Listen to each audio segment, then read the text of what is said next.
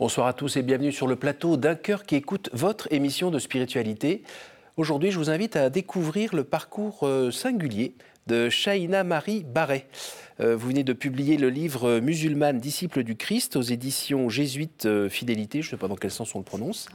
et puis c'est un livre d'ailleurs qui a été qui a reçu le prix, le, grand, prix. prix des témoignages des médias chrétiens. Voilà il n'y a pas très longtemps et c'était... Euh, c'était le 9 décembre à Dijon. Voilà.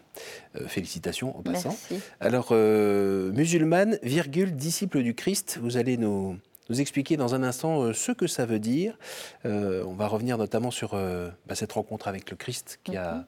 qui a changé votre vie et bah, c'était pas si simple que ça en fait. Mhm. juste avant, je vous invite à nous lire un extrait de texte de votre choix.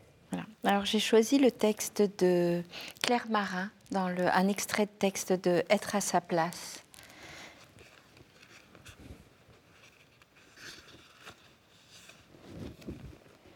Toutes les places sont provisoires, sans cesse soumises à un grand chambardement, à une redistribution des cartes et des places de chacun.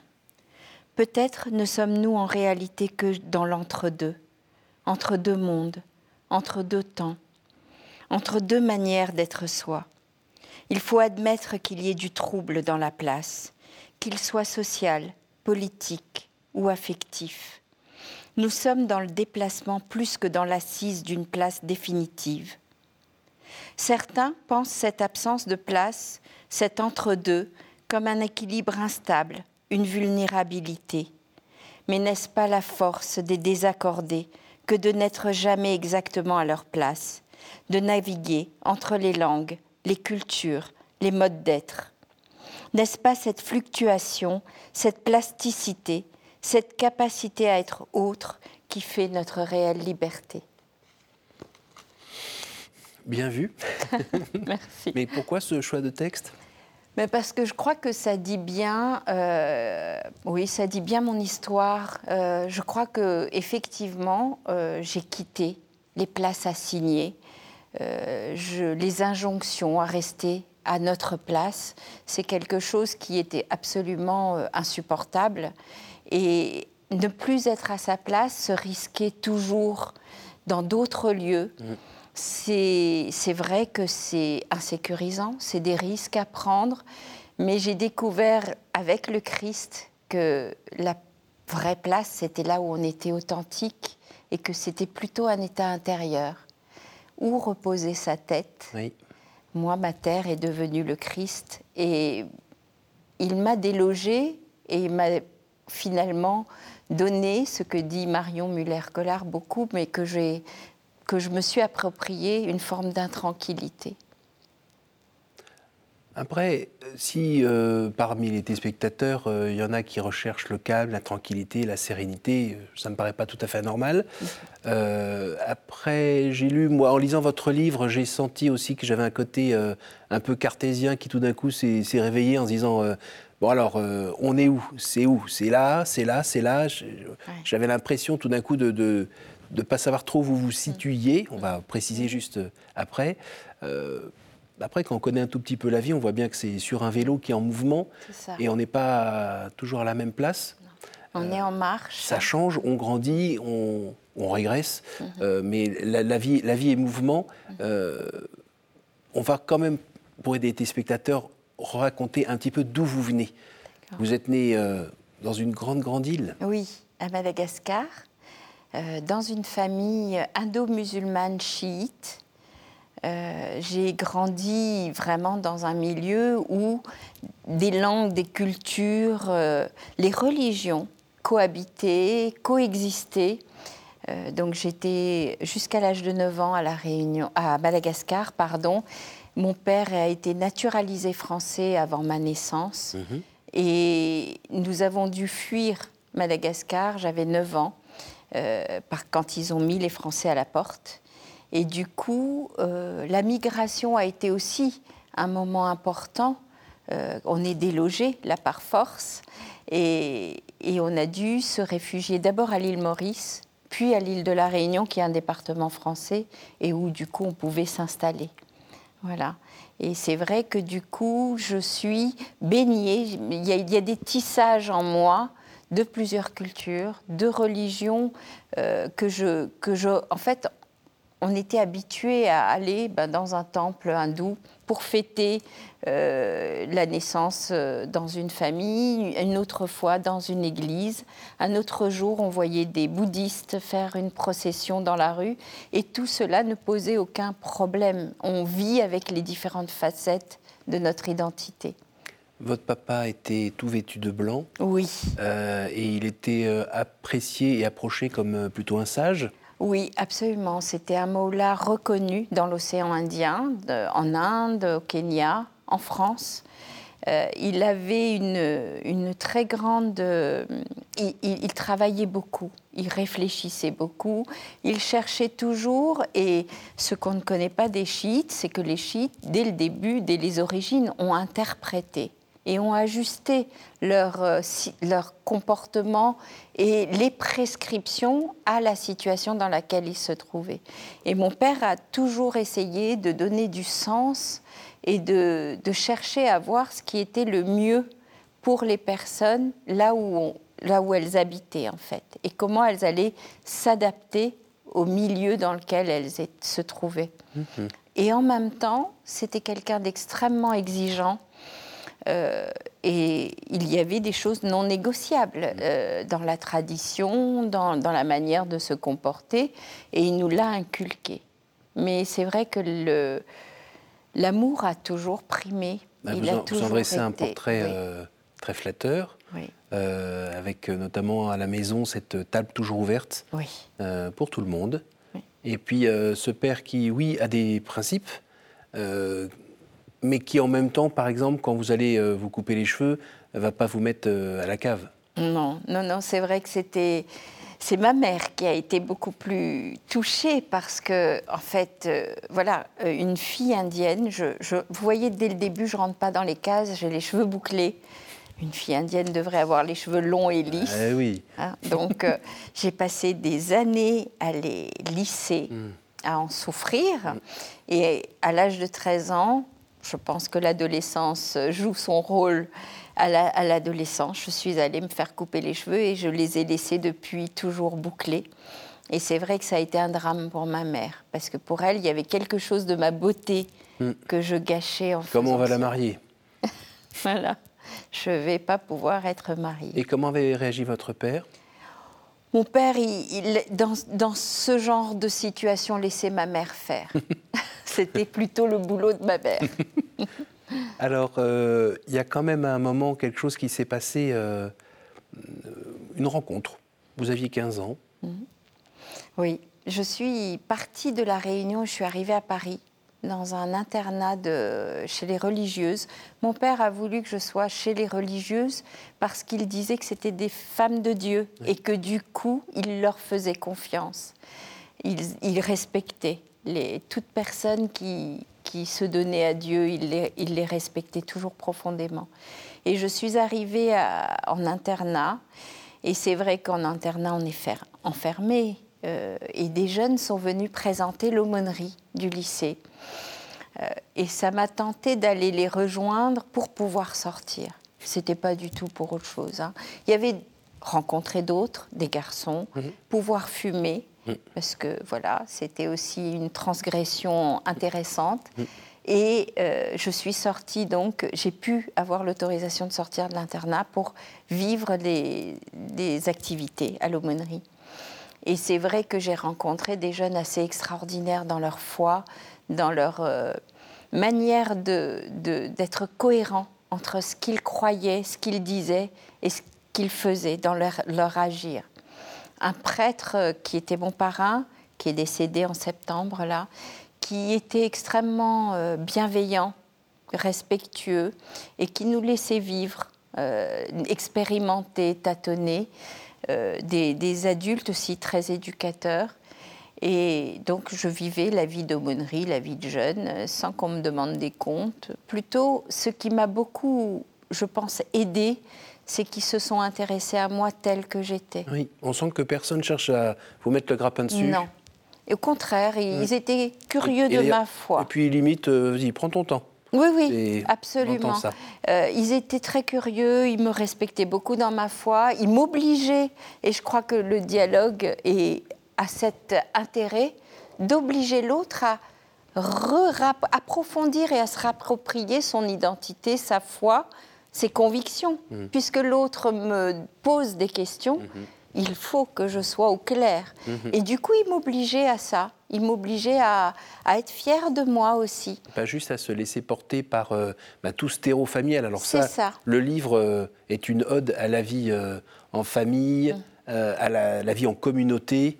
on n'est pas tout seul un individu posé comme ça. C'est ça.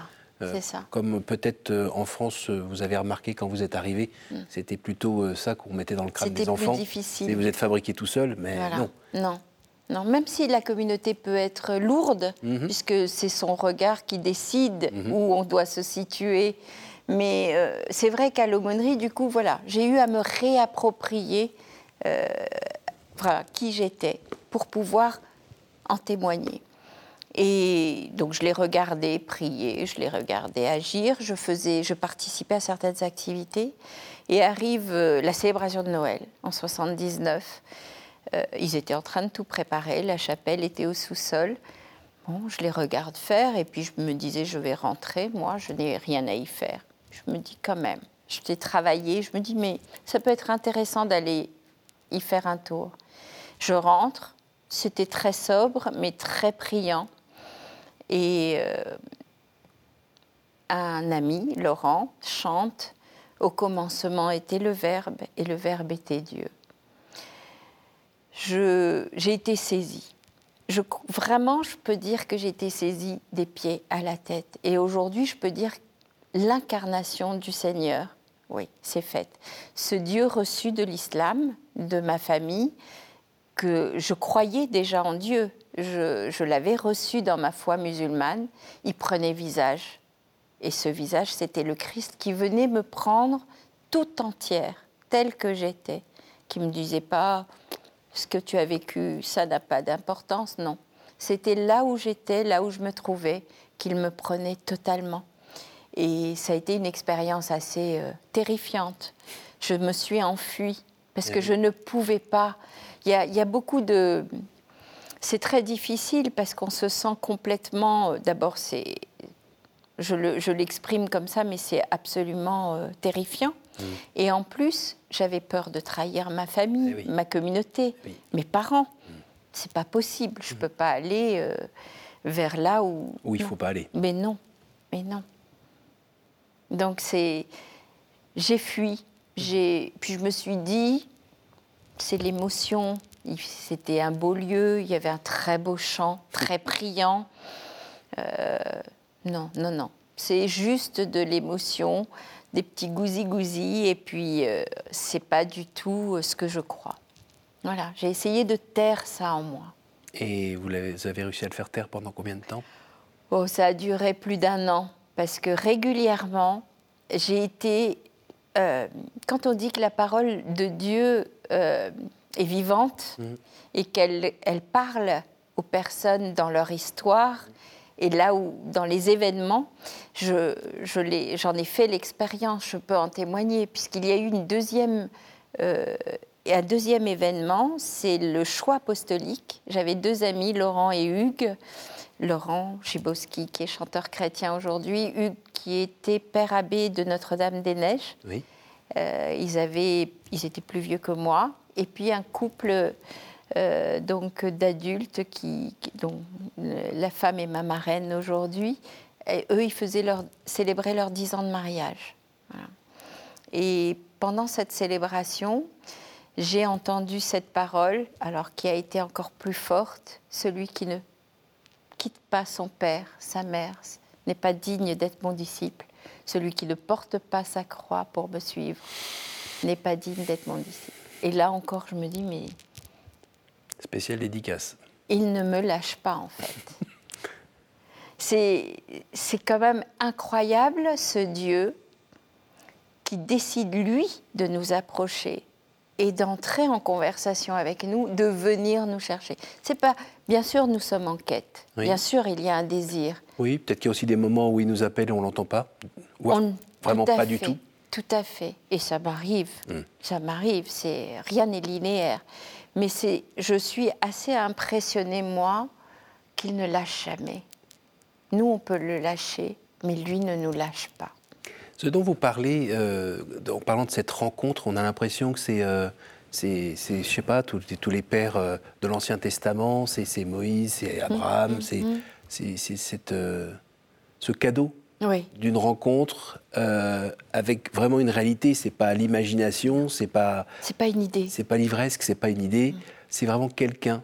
Même si on ne sait pas trop dire qui, quoi, comment parfois des personnes à votre place euh, euh, témoignent d'une impression d'être euh, d'être aimé entièrement et d'être rempli comme un verre à ras d'eau. Hmm. Tout est à sa place, hmm. on est bien. Mais même ça déborde cet amour. ça déborde. Alors ça déborde sur les autres Oui, aussi, après. Mais c'est vrai que c'est assez impressionnant. C'est pour ça que je dis je ne me suis pas convertie à une religion. Et ça peut gêner, déranger. Je me suis convertie à quelqu'un qui est venu me chercher. Mhm. C'est une rencontre. Et la conversion, c'est un retournement, c'est mhm. un, c'est une transformation. C'est pas je quitte quelque chose d'insuffisant. Oui, c'est pas on change de crèmerie. Oui, c'est plutôt euh, une rencontre. Oui, même si j'ai besoin de l'Église. La vie change. Bien sûr. J'ai besoin de l'Église pour suivre le Christ mais je me suis convertie à quelqu'un. Et alors, les années qui ont suivi, ça a été toujours une bataille pour euh, trouver sa place? Bon, déjà, il y a le côté déraciné. Il y a le côté déraciné. Vous êtes euh, un petit peu euh, avec différentes racines, en plus déracinées, mm. donc avec des personnes qui pensent autrement, qui n'a beau avoir deux yeux, un nez, une bouche. C'est mm. avoir les mêmes besoins primaires, pour autant on ne vit pas de la même manière, on ne pense pas pareil, mm. et même si on parle la même langue, c'est pas exactement les mêmes nuances. Donc ça, c'est le combat de votre vie. Oui. Et d'ailleurs, il doit encore continuer un peu je pense que je, trouve une sérénité. J'ai 58 ans et je crois que j'ai compris, mais par la relecture, l'accompagnement spirituel, bon, je, suis de spiritualité ignatienne, euh, j'ai compris que cet écart, cet entre-deux, le fait de ne jamais être situé à un endroit ou dans une case, c'était ma vocation. Aujourd'hui, je crois que du coup, je le vis de manière plus sereine. Ça ne veut pas dire que c'est facile, mhm. mais je, je, dis au Seigneur, bah écoute là, euh, tu vas faire ton boulot et m'aider, parce que moi j'y arriverai pas. Et puis toi qui es venu me chercher, hein. Voilà. et si tu me laisses dans cet entre-deux, tu sais ce que tu veux. Donc, comme le disent, comme, et c'est pour ça que je dis, comme le dit un musulman, que ta volonté soit faite, ou alors comme Marie, qu'il me soit fait selon ta parole. Est-ce que vous pouvez nous dire un mot sur euh, euh, la façon dont euh, le temps peut-être, ou votre comportement, ou la grâce tout simplement, a permis de, vivre ce, changement vis-à-vis de votre famille, vos parents, vos frères et sœurs, la communauté de, de pas... Est-ce que ça a pu se vivre de manière pacifique de part et d'autre? Alors, au début, je ne l'ai pas dit. Mhm. Euh, j'ai mis beau. Je, en fait, je ne l'ai jamais vraiment dit mhm. parce que j'avais peur. Euh, j'avais peur d'être niée. J'avais peur d'être rejetée. Euh, déjà que j'ai, ça a été un parcours du combattant pour arriver au baptême parce que je pense que le fait d'être fille de Mola, c'était pas gagné. Le fait de de ne pas totalement accepter ce qu'on me demandait, c'est-à-dire de bah, d'aller au bout et de renier quelque part de voilà. Euh, je pense que les personnes à l'époque, je ne le comprenais pas, mais avaient peur du syncrétisme. Mhm. Euh, aujourd'hui, je sais mettre des mots sur mon histoire parce que j'ai appris à la relire, justement. Et vous avez étudié aussi. Et, et Vraiment étudié. Avec les jésuites, il y avait, voilà, il y avait de l'aide. Voilà, on m'a vraiment m'a donné cette chance. Voilà, voilà, j'ai eu la chance de, de, rencontrer un directeur de cycle, Patrick Goujon, qui m'a dit non, non, vous n'allez pas faire juste des cours en auditeur libre, vous allez entrer en théologie et nous vous y aiderons mmh. et vous pourrez vous trouver les réponses à vos questions. Ben oui. Et c'est vrai que ça m'a aidé à comprendre et à conceptualiser ce que je vivais, à la formaliser. Mon passage chez les évêques pour le service national de catéchèse et du catéchuménat, où le père Dubost m'avait appelé, m'a aidé aussi, parce que j'étais obligée de, de, formuler cette foi pour d'autres, de réfléchir à comment aujourd'hui on allait euh, proposer la foi mhm. dans la société d'aujourd'hui, aux jeunes d'aujourd'hui. Et tout cela m'a permis euh, de comprendre ce, ce que j'avais vécu, de mettre des mots aussi en théologiquement sur l'expérience de cette rencontre et de, de l'appel qui m'était fait. Alors vous êtes euh, mariée, vous êtes euh, maman de deux enfants qui sont grands maintenant. La transmission, ça s'est fait Alors, la transmission, c'est, en tout cas, on a cherché vraiment à leur transmettre autant la foi que tout ce en quoi on croyait, une ouverture aux autres qui nous semblait importante. On a des amis de vraiment de toute religion, de toute culture. Je pense que la table ouverte euh, vécue chez mes parents, elle est euh, voilà. J'ai un sacré problème de de ne pas savoir garder toujours les distances, de trop vite me lier, de trop vite me livrer certainement. Mhm. Il faut toujours que volontairement je décide qu'il ne faut pas le faire. Ça, c'est votre culture, vous avez été entre guillemets fabriqué comme ça dès le début. Voilà, donc, euh, voilà. donc il faut vraiment que ce soit une décision volontaire de dire non, garde tes distances, ne va pas trop vite. Et mes enfants ont baigné là-dedans, ils ont baigné aussi dans ma famille. Quand je vous disais, je ne l'ai pas dit tout de suite à mes parents, mon tout petit Quentin, quand il avait 18 euh, mois ou 2 ans, sur son pot à l'île de la Réunion chez ma maman, commençait à chanter l'Alléluia. Voilà. Donc, je pense que tout le monde comprenait petit à petit. Mhm. Personne n'a voulu en parler. Euh, ils savaient que je travaillais pour les évêques, ils savent que je travaille pour les congrégations. Si on googleise mon nom, on voit ce que je fais. Mhm. Donc voilà, c'est vrai que c'est mes enfants ont grandi là-dedans. Alors, ils ne vont plus à la messe, mmh. ils ne... mais je crois qu'ils sont, en tout cas, je fais confiance. Et puis je me dis, je, quand je prie pour eux, je me dis que le Seigneur fasse ce qu'il a à faire pour eux et qu'il trouve sur leur chemin des, des, personnes qui, à nouveau, leur permettront d'aller. Avancer eux aussi. Voilà. Est-ce que vous pouvez nous dire, juste en un mot bref, ce que vous avez cherché à nous dire dans ce livre? Je crois que j'ai voulu dire que la conversion n'était pas un rejet ou un reniement. J'ai voulu dire aussi euh, ce que le Christ m'a donné et m'a permis de d'être ce style de vie, cet art de vivre, cette responsabilité qu'il nous confie avec d'autres, d'offrir le salut aux autres, quel qu'il soit. C'est-à-dire que je suis, s'il est mort sur une croix, c'est pas pour qu'il y ait d'autres prescriptions, pas pour qu'il y ait un autre peuple élu. Je crois que s'il est mort sur la croix, c'est pour nous donner la responsabilité de devenir, de, nous aider mutuellement à devenir plus humains. Et, pour moi, ça, ce salut à offrir, dire à chacun qu'il est une promesse qui sera tenue, dire à chacun qu'il a un projet de bonheur et qu'il a la joie en abondance qui est, qui est là s'il veut l'apprendre, euh, qu'il soit musulman, qu'il soit athée, qu'il puisse tenir debout dans la vie et qu'il puisse avancer son chemin comme le Christ demandait aux gens, va ton chemin, ta foi te sauve. Je crois que cette responsabilité-là, avec d'autres, jamais mmh. seul, je crois, mais avec d'autres, c'est ce que nous avons comme responsabilité. Je voulais aussi dire que l'islam n'était pas que le terrorisme, que la foi musulmane n'était pas que ce qu'on en disait, mais qu'elle était bien profonde et que l'islam est dans le dessein de Dieu, comme le dit Christian de Chergé. Il fait partie des chemins qui mènent vers Dieu, même si euh, je crois profondément que le Christ m'a permis euh, d'aller au bout, d'être complètement euh, accompli Merci Shaina Maré. Euh, on, arrive euh, au moment des questions. Est-ce que vous pourriez me dire un chiffre entre 1 et 10, s'il vous plaît? Allez, 5. Quel est le personnage ou le saint que vous aimeriez retrouver au ciel? Christian de Chergé. Le bienheureux Christian de Chergé. Et une dernière? 7. En dehors de la Sainte Famille, quel est le personnage biblique qui vous touche le plus en ce moment? Je crois que j'aime beaucoup Pierre. J'aime beaucoup Pierre parce que il est tout feu, tout flamme.